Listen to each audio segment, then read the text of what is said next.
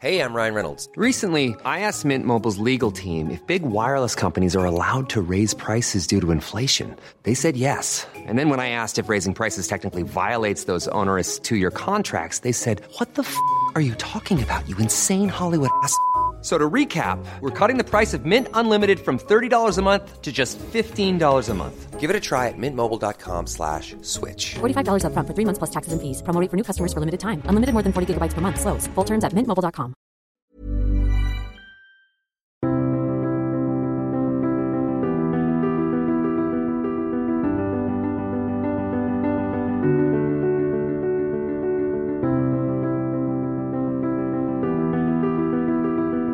Le Brésil fait partie de ces pays mal connus d'Amérique latine, un pays dont on parle beaucoup par sa grandeur, par euh, son nouveau gouvernement, parfois mal compris aussi, et un pays qui malgré tout reste assez impénétrable pour l'esprit français, bien que ce soit un pays avec lequel la France a une frontière, une frontière commune, via la Guyane. Nous avons déjà consacré une émission au Brésil avec Bruno Racoucho. Nous avions évoqué notamment la question de la violence et de l'insécurité au Brésil, ainsi que l'organisation économique de ce pays. Et nous y revenons cette semaine pour traiter de la question amazonienne. Et pour cela, je reçois Jean-Yves Carfantan. Bonjour. Bonjour. Merci beaucoup d'avoir accepté notre invitation. Euh, Jean-Yves Carfantan, vous avez longtemps été professeur au Brésil dans professeur en question agronomique, et puis vous avez fondé et vous dirigez une entreprise qui s'appelle AgroBras Consult, euh, qui est chargée notamment d'aider des entreprises françaises euh, dans leur euh, travail, dans leur importation au Brésil. Donc c'est un pays que vous connaissez beaucoup, vous y êtes, vous y allez depuis que vous êtes étudiant, vous y habitez aussi, donc et vous y travaillez. Donc c'est un pays que vous avez vu également évoluer au cours des 30 dernières années et, votre expertise est particulièrement intéressante. Et puis je signale également l'un de vos ouvrages, Brésil, les illusions perdues du naufrage au redressement, qui est paru en 2018 aux éditions François Bourrin. Ouvrage pour lequel je, sur lequel je me suis appuyé notamment pour réaliser cette émission. Alors, nous allons parler de l'Amazonie parce que c'est un très vaste territoire qui n'est pas d'ailleurs que brésilien. Il y a une partie de l'Amazonie qui est également sur les pays frontaliers du Brésil. Quand on parle de l'Amazonie, quand on a une vision française de l'Amazonie, et peut-être même d'ailleurs sans trop euh, euh, grossir le trait, euh, on s'imagine des Indiens qui, qui, y vivent, on s'imagine un territoire qui est menacé par l'exploitation agricole ou qui est menacé par les questions du réchauffement climatique. On pense à un territoire fragile. Euh, un territoire qui est parfois un peu sous cloche et on est parfois une vision euh, restée à l'époque des premiers découvreurs, euh, encore un petit peu teintée du mythe du bon sauvage. Or, l'Amazonie telle qu'elle est réellement est éminemment complexe et, parfois assez éloignée de la vision simpliste que l'on peut en, voir en France. Peut-être pour commencer, pour situer la, question amazonienne, est-ce qu'il y a une unité géographique de l'Amazonie dans sa présence forestière, dans son, euh, terroir, son altitude également, ou est-ce qu'il y a une grande diversité de la, forêt amazonienne? Alors, euh, au Brésil, ce que l'on appelle l'Amazonie, le terme recouvre trois choses différentes. Il y a d'abord un périmètre administratif qui a été défini dans les années 50 par le gouvernement fédéral de l'époque, qu'on appelle l'Amazonie légale c'est-à-dire un ensemble de neuf États qui sont au nord du pays, dont le nord-ouest, et qui souffraient et qui souffrent encore de, retard de développement. Donc on avait défini un périmètre pour euh, euh, mettre en œuvre des programmes d'intervention publique destinés à rattraper le développement économique dans cette région. Dans ce périmètre qui fait à peu près euh, dix fois la taille de la France métropolitaine, 5 millions de kilomètres carrés. Vous avez ce qu'on appelle le biome Amazon, le biome Amazon qui est en gros de la forêt native ou de la forêt recréée au fil du temps. Euh, ça représente à peu près au Brésil 3,5 millions de kilomètres carrés. C'est-à-dire cette fois la taille de la France métropolitaine.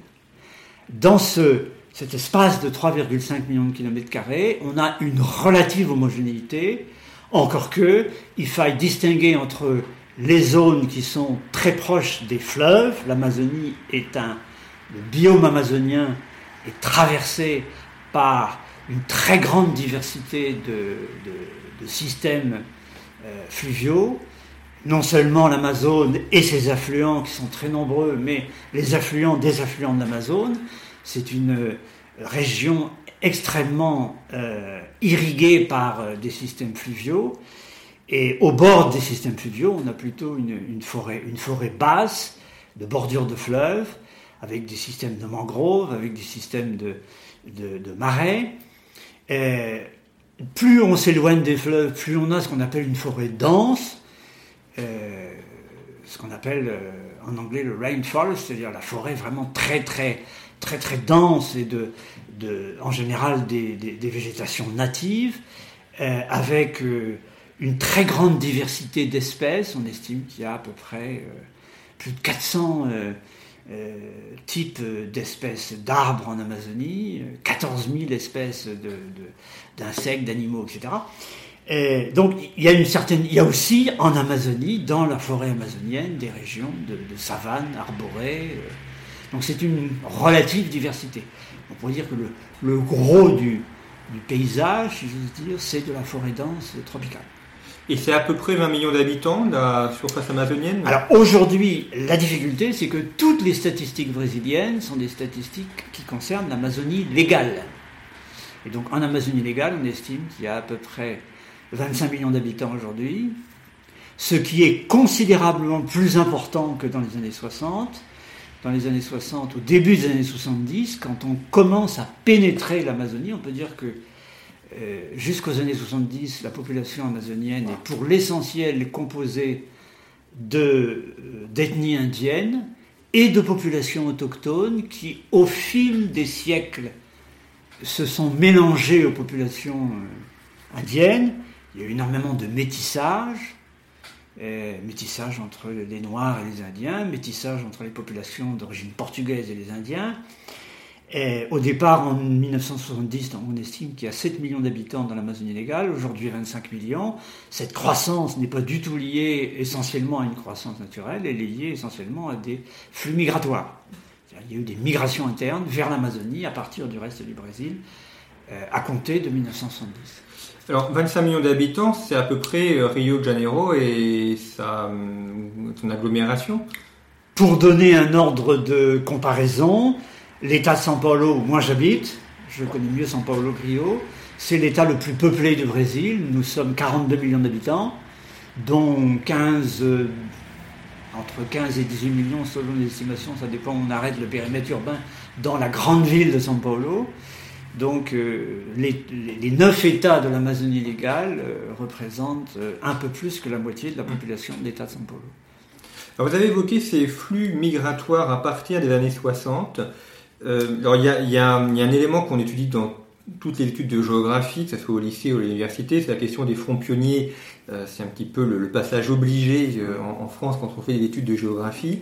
Euh, est-ce que l'Amazonie a été vue euh, dans les années 60, est-ce que c'est encore vu aujourd'hui, comme étant un petit peu une zone à conquérir, à la fois pour permettre à des Brésiliens pauvres d'avoir des territoires et de les développer, des terres, et, comme un moyen aussi de contribuer au développement, voire au rééquilibrage du territoire brésilien. Alors, dans l'histoire brésilienne, avant et après l'indépendance, l'indépendance donc 1822, euh, c'est euh, quelque chose qui euh, est à la fois l'exutoire, la nouvelle frontière à conquérir et la zone menacée, l'exutoire de tous les problèmes sociaux intérieurs. si vous ne trouvez pas votre bonheur là où vous êtes dans le reste du pays, aller en Amazonie, c'est un peu la terre promise. Alors c'est la terre menacée très tôt, il faut quand même rappeler que le Brésil n'a pas tout de suite eu la taille qu'il avait. Il a fallu attendre la fin du XVIIIe siècle, 1750 plus précisément, un traité avec l'Espagne, pour que le Brésil officiellement occupe pratiquement le, territoire qu'il occupe aujourd'hui, c'est-à-dire que l'Amazonie brésilienne devienne véritablement territoire reconnu aux Portugais.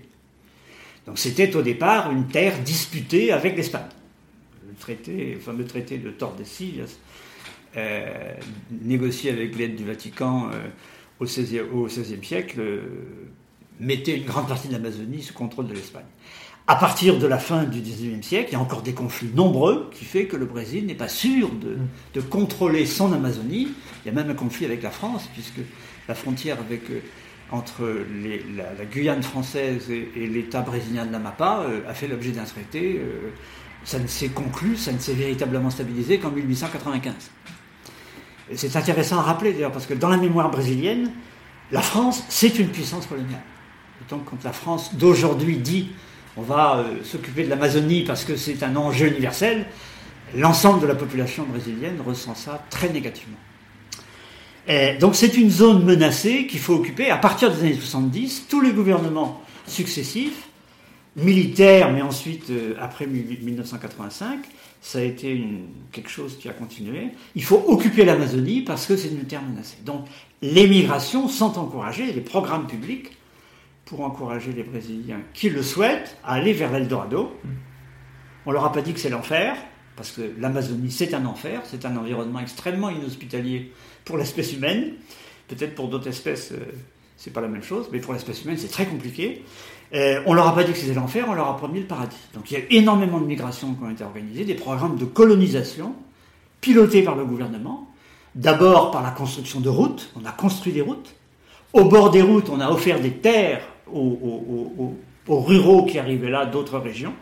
On leur a dit, si vous maintenez votre présence sur ces terres, si vous euh, démontrez que vous êtes capable de les exploiter, c'est-à-dire de faire de l'agriculture, et la chose la plus simple à faire quand on arrive en Amazonie, c'est de l'élevage bovin. On disait à l'époque qu'on allait conquérir l'Amazonie avec la patte des bœufs. Eh bien, si vous démontrez que vous avez sur plusieurs années euh, assuré votre propre survie comme agriculteur sur la terre qu'on vous a, vous deviendrez propriétaire. Et vous avez un objectif pour démontrer que vous êtes capable de tenir dans ces régions difficiles. Pour cultiver, il faut déforester. Et à l'époque, l'obligation légale, c'était de déforester 50% au moins de la parcelle de terre, du lot de terre qu'on vous donnait. Alors, si on fait du, du bœuf, des bovins, ça suppose toute une logistique, c'est-à-dire qu'il faut avoir de la nourriture pour les nourrir, euh, il faut également avoir des abattoirs, il faut être capable ensuite euh, d'exporter euh, soit vers les villes, soit vers les ports la, la viande qui a été produite. Donc, ça suppose toute une logistique derrière Oui, l'aménagement. C'est la, c'est la production agricole la plus simple à faire quand on arrive en Amazonie dans la fin des années 60, au début des années 70. D'abord parce que le Brésil a une vieille, longue histoire d'identification avec le bœuf. Les mouvements de population, à partir du XVIe siècle, se font en étant accompagnés par des bœufs. Le bœuf, c'est à la fois une épargne mobile, c'est une ressource que vous allez pouvoir négocier n'importe où vous passez. Il y aura probablement des marchés là où vous allez passer qui vous achèteront vos bœufs. Il y aura des pâturages. On a avancé historiquement. Le territoire brésilien a été conquis par des gens qui cherchaient des pâturages pour leurs bœufs et qui en même temps avaient la mission de découvrir, d'identifier, d'explorer le continent brésilien. Donc dans les années 60, faire du bœuf, c'est une longue tradition. L'avantage, c'est qu'à partir de la fin des années 60, au Brésil, comme dans beaucoup de pays du monde, on a des plantes graminées pérennes qu'on peut planter, c'est-à-dire des, plantes fourragères.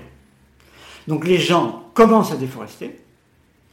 Le sol euh, améliore sa fertilité parce que le brûlis, les cendres, ça fait pénétrer euh, des nutriments dans le sol, par exemple le phosphore, qu'il y a dans les, arbres. Euh, on sème des graminées pérennes, c'est-à-dire qu'ils vont vous donner de la ressource fourragère sur plusieurs saisons de suite, et on met des jeunes bovins. C'est la chose la plus simple à faire. Le jour où cette fertilité des sols que vous avez créée par le brûlis euh, n'est plus assurée, le jour où les animaux ne trouvent plus suffisamment de ressources alimentaires sur place, on continue à déforester, on brûle et on fait avancer le cheptel. C'est encore le cas aujourd'hui, l'importance des bovins en Amazonie? C'est le cas aujourd'hui, c'est-à-dire euh, un des grands vecteurs de déforestation, c'est l'élevage bovin. Encore une fois, euh, il ne s'agit pas seulement de petits agriculteurs qui sont venus là parce qu'ils avaient des problèmes dans d'autres régions du pays. Il y a des grands projets agricoles qui ont été conçus ensuite, à partir des années 70, 80, 90, mais toujours avec la même idée, euh, produire, élever des bovins en Amazonie. Finalement, c'est une opération économiquement, économiquement intéressante. Les terres sont pas chères, certes. Aujourd'hui, les terres qui ont été ouvertes sur la forêt sont beaucoup plus chères que ce qu'elles valaient dans les années 70, mais euh, par rapport aux fonciers dans d'autres régions du Brésil, c'est beaucoup moins cher. On a une sorte d'agriculture de, type néolithique. On brûle, on déforeste, on brûle. On ouvre la végétation naturelle, et puis le jour où les ressources euh, fourragères ne sont plus suffisantes, on déforeste à nouveau. C'est aujourd'hui une activité extrêmement rentable. Quand on regarde les statistiques sur la croissance du cheptel bovin en Amazonie légale depuis 1970, c'est absolument impressionnant. C'est devenu aujourd'hui une des grandes régions d'élevage extensif au Brésil. Est-ce que les sols sont, euh, sont des bons sols pour l'agriculture? Souvent, les sols tropicaux sont, sont peu euh, propres à la culture. En général, c'est difficile de, généraliser, mais en général, en Amazonie, une fois qu'on a déforesté, le sol que l'on va utiliser pour des activités agricoles est un sol assez pauvre. D'abord parce que on tire les arbres, c'est-à-dire que on tire une grande partie de la végétation qui fixait des nutriments dans le sol. Euh, on va avoir des phénomènes d'érosion, une fois qu'on a déforesté, de lessivage des sols, c'est-à-dire que la, surface, euh, la première surface du sol va être, qui contient les, éléments nutritionnels pour les plantes, va être euh, éliminée par les, par les pluies ou, les pluies qui sont importantes en plus. Qui sont très importantes. donc, du point de vue de la fertilité des sols, c'est une opération absolument calamiteuse mais néanmoins, euh, au bout d'un certain nombre d'années de pratique d'élevage, on a des sols qui sont suffisamment, euh, sans obstacles, ce sont en général euh, avec une très grande, ce sont des sols planes, et donc on peut imaginer des implantations de culture pourvu qu'on fasse l'investissement en apport de fertilisants, c'est-à-dire qu'on construit la fertilité des sols euh, presque artificiellement, j'allais dire, il faut apporter beaucoup d'engrais pour avoir des sols qui soient capables de produire du soja, par exemple, parce que c'est la grande culture euh, annuelle qu'on trouve euh, dans beaucoup de régions du Brésil. Mais ça ne peut venir qu'au bout de plusieurs années. mettre du soja tout de suite après avoir déforesté, c'est en général une opération qui n'a aucun intérêt économique car ce sont des sols d'une fertilité naturelle très, très faible. Alors, ça tombe bien, vous avez évoqué le soja, c'est justement le, sujet que je voulais aborder. Puis après, on de la canne à sucre également, puisque c'est l'autre euh, grande production. Euh, le Brésil est l'un des principaux producteurs de, soja au monde. Le soja, ça sert notamment, essentiellement pour la, nourriture animale. Euh, à, quel moment le soja est-il arrivé au Brésil Et, aujourd'hui, où est-ce qu'on le trouve essentiellement Où est-ce qu'il est, cultivé? Alors, le soja est une plante qu'on appelle une légumineuse c'est une, plante annuelle qui est euh, à la fois qui fournit à la, fois des apports caloriques, de la matière grasse, de l'huile, et en même temps qui est relativement riche en protéines. Notamment si on, la compare euh, soit à d'autres euh, oléoprotéagineux, comme on appelle ça aussi, comme le pois, comme le colza, comme le tournesol. C'est probablement l'oléoprotéagineux le plus riche en protéines, et donc c'est très rapidement devenu un élément, euh, une culture euh, très développée pour l'alimentation animale, notamment l'alimentation des euh, animaux non ruminants, les volailles, les porcs, et même aujourd'hui pour les ruminants. C'est une plante qui est arrivée au Brésil.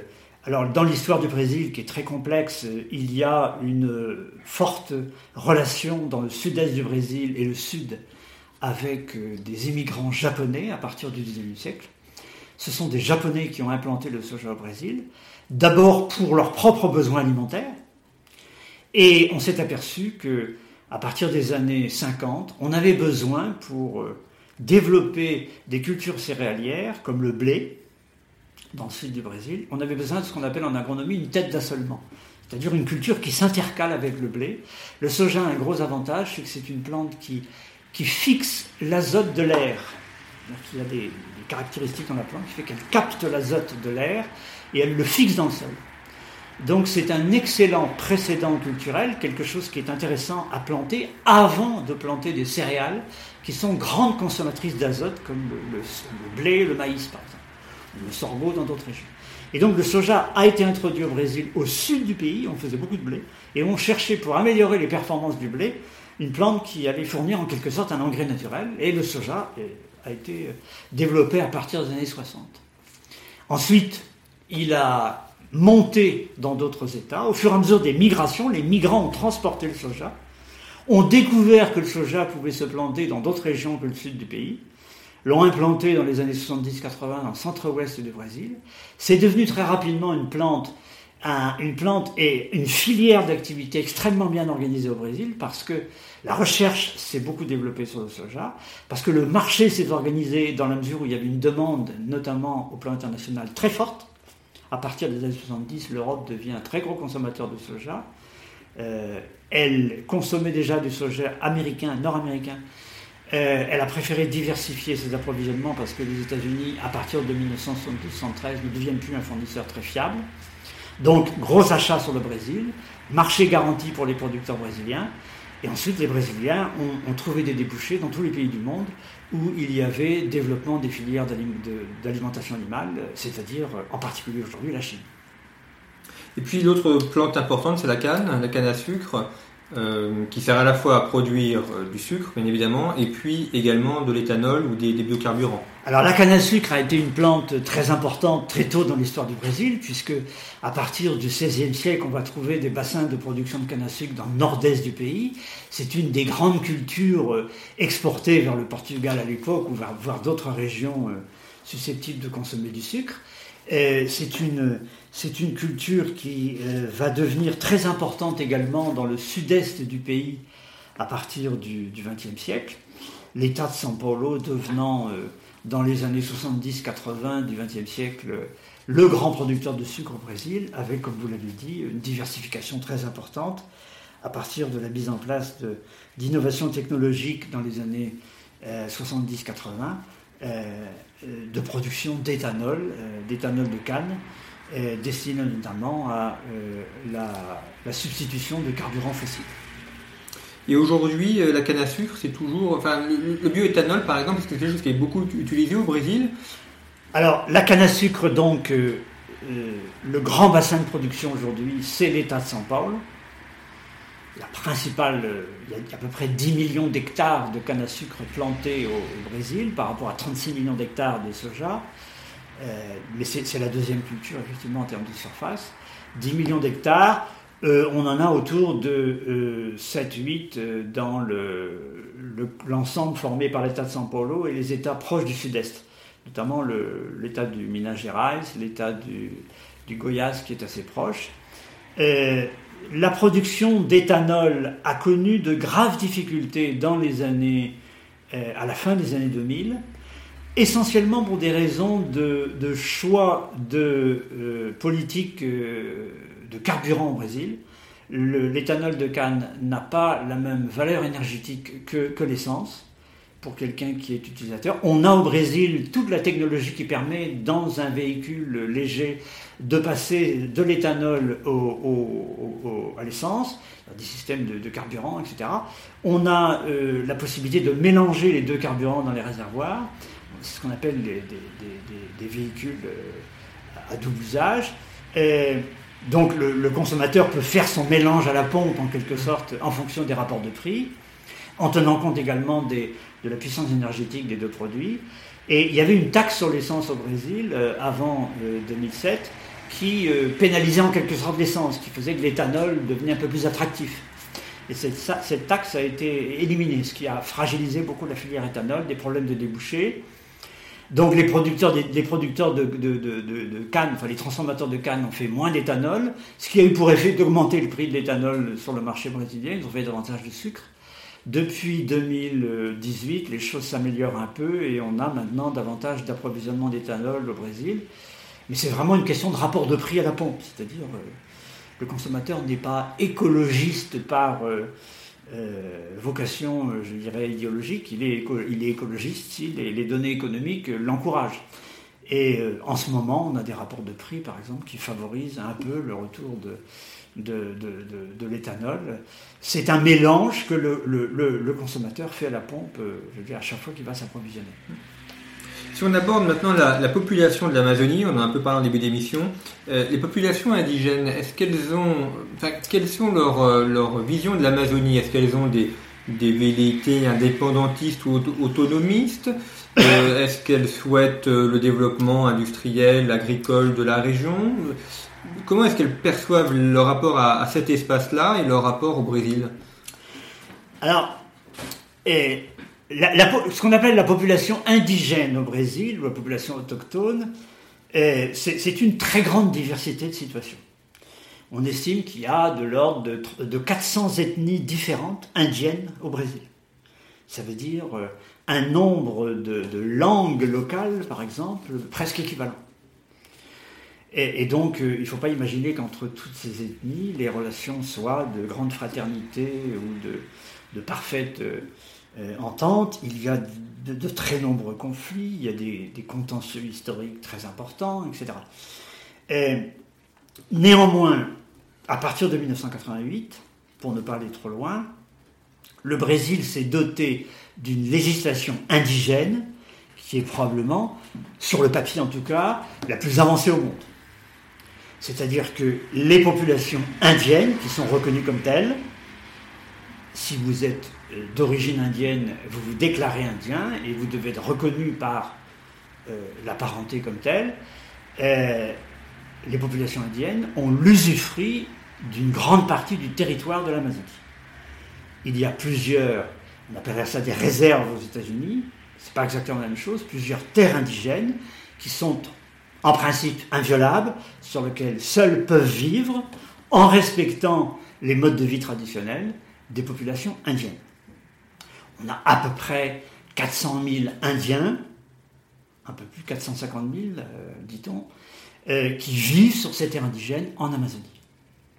Ces terres indigènes représentent euh, une bonne part du, du, territoire, il y a pratiquement 800 000 km, c'est-à-dire l'équivalent de un peu, plus que, un, peu moins que deux fois la France, qui sont des terres indigènes au Brésil, en principe inviolables, sur lesquelles les Indiens ne peuvent pas faire n'importe quoi, ils ne peuvent vivre que d'activités traditionnelles, de cueillette, de chasse, etc., certaines formes d'agriculture.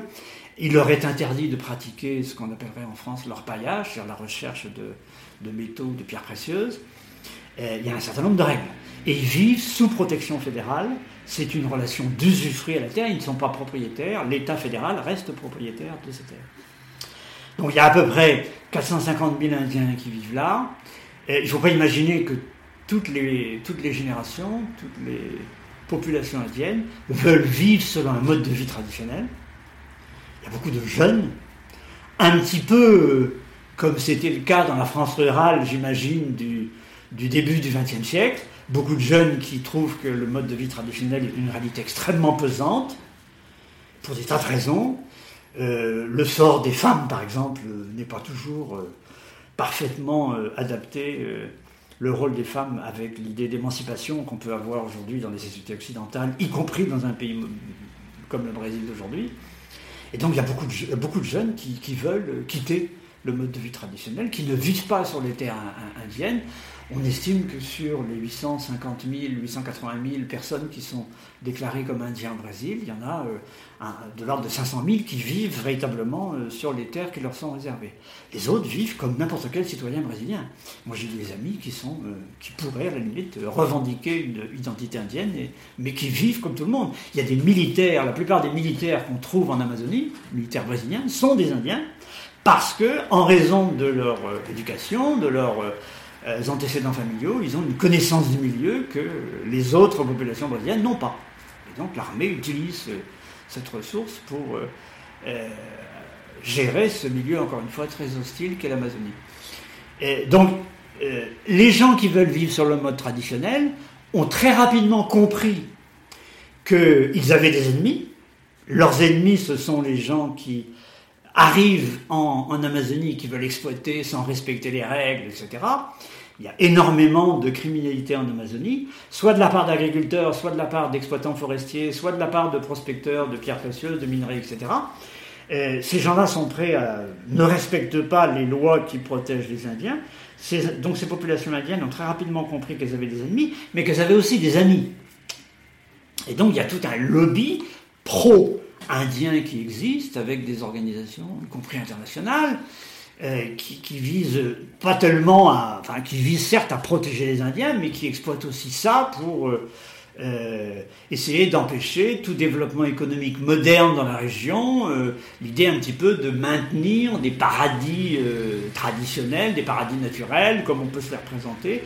L'Indien devenant en quelque sorte un alibi, un prétexte pour empêcher toute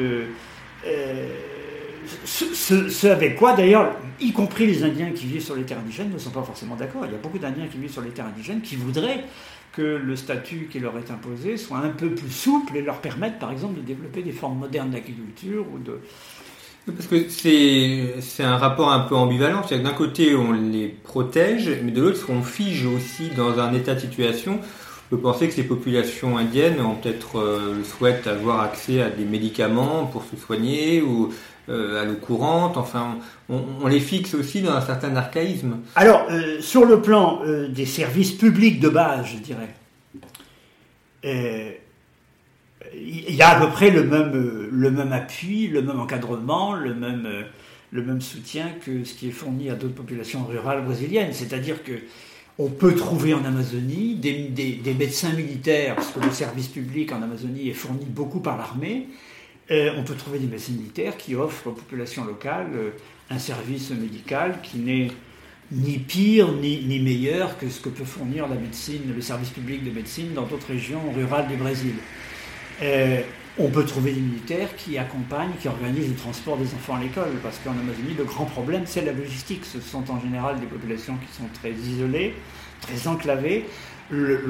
L'infrastructure logistique la plus facile à utiliser, c'est le, système fluvial. Et donc il faut trouver des, embarcations, il faut trouver euh, euh, des, populations, des, services publics. C'est souvent l'armée qui achemine des enfants à l'école, par exemple, tous les jours, ou une fois par semaine, si c'est des, internats.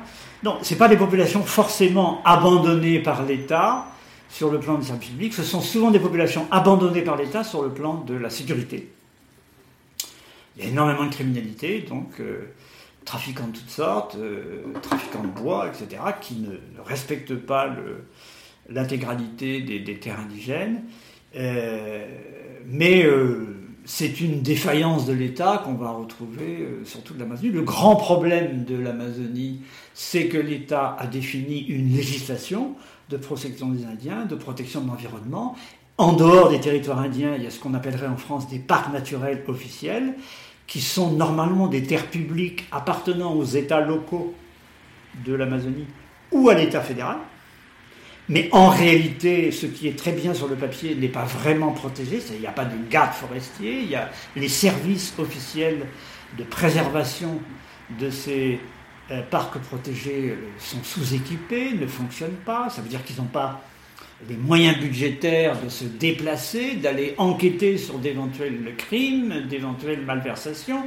Euh, se déplacer en Amazonie, ça veut dire souvent se déplacer en hélicoptère, ça veut dire avoir du carburant pour nos hélicoptères, avoir des pilotes, avoir suffisamment de, contrôleurs formés pour savoir euh, connaître euh, le milieu dans lequel ils vont intervenir.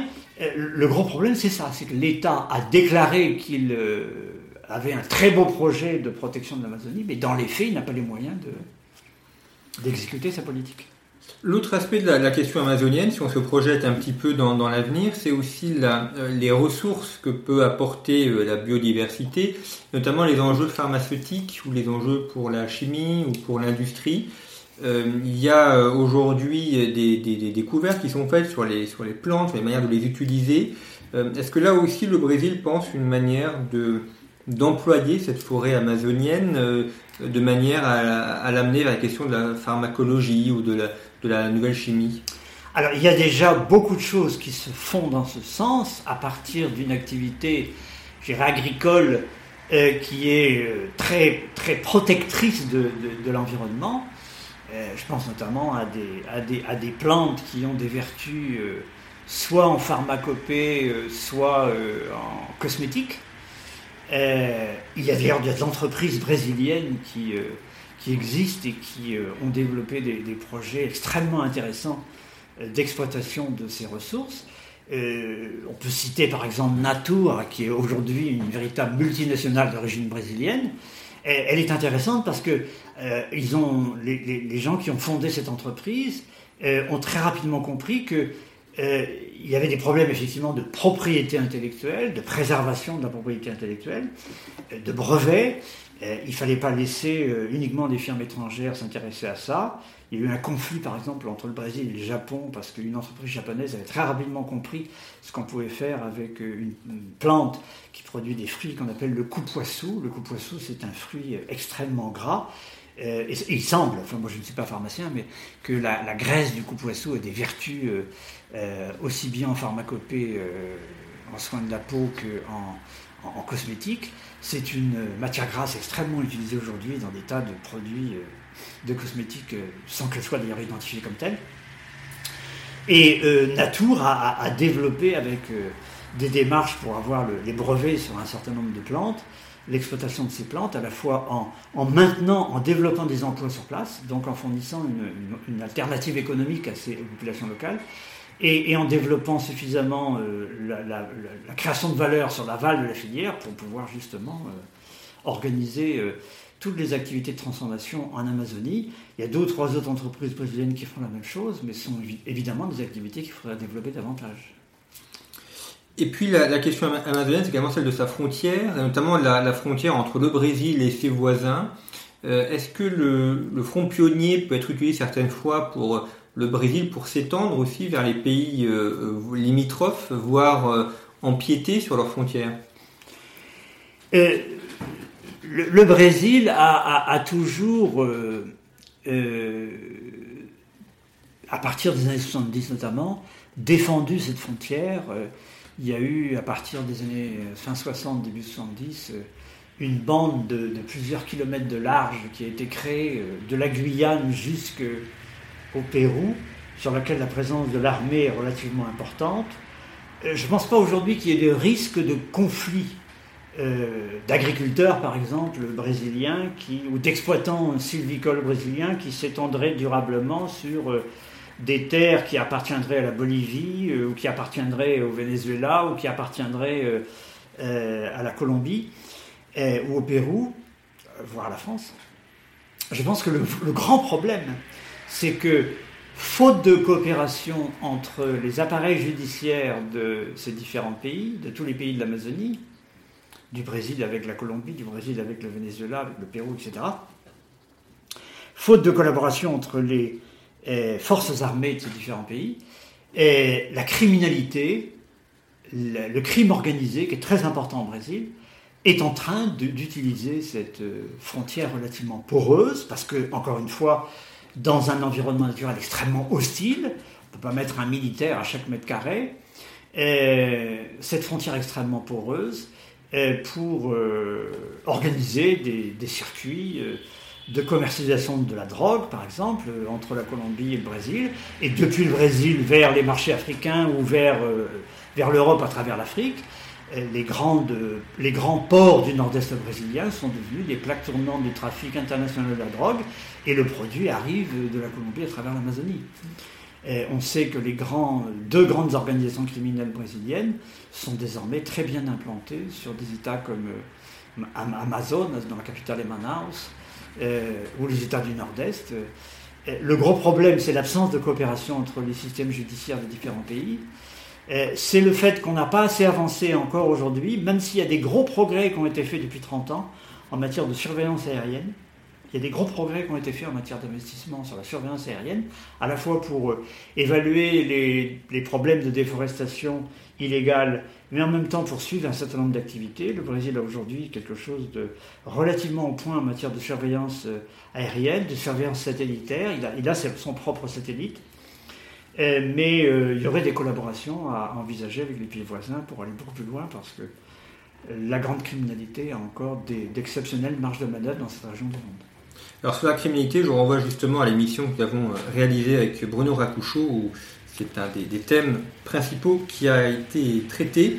Euh, dernière question, Jean-Yves Carpentan, sur, l'Amazonie. Vous avez évoqué la, présence fluviale, euh, l'importance de ces fleuves. Est-ce que ces fleuves sont réellement utilisés, par exemple, pour en tirer une énergie, pour l'irrigation, pour les transports, ou est-ce que euh, aujourd'hui c'est plutôt un élément qui empêche les, à la fois les, les, communications en Amazonie et également le développement de la région? Alors, il y a eu des progrès considérables depuis 30 ans, notamment sur les 20 dernières années, en matière de transport fluvial. D'énormes investissements ont été réalisés à partir des années 90 en matière d'écluses, en matière de construction de ports fluviales, euh, avec euh, déjà à l'époque des polémiques très dures entre les pouvoirs publics, les entrepreneurs privés qui étaient impliqués dans cette affaire et euh, les mouvements écologistes. Nous avons au Brésil, un peu comme en Europe, toute une gamme d'organisations non gouvernementales dites de défense de l'environnement, y compris les mouvements les plus radicaux, qui voudraient que le territoire amazonien reste un espace euh, vierge de toute présence humaine, à la limite, ou vierge de toute activité économique moderne. Quand la société américaine Cargill, qui est un grand négociant en grains, a construit un port fluvial euh, à Santarin, qui est euh, une grande ville de l'état du Para, sur l'aval du fleuve Amazon, ça a été une construction qui a démarré dans les années 90, mais avant que ce port, qui est équipé de terminaux de réception des, de soja, entre autres, avant que ce port soit opérationnel, euh, il a fallu attendre euh, la fin de l'épuisement de procédures judiciaires engagées par des ONG, par des, mouvements écologistes qui voulaient l'interdiction de cette activité. Alors que cette activité était extrêmement importante pour les agriculteurs locaux, pour euh, la population locale dans son ensemble, qui a besoin absolument de diversifier le, tissu économique pour pouvoir se fixer sur place. Donc ce conflit est extrêmement important. Depuis quelques années, l'acheminement des grains, des productions agricoles, se fait de plus en plus par euh, voie fluviale.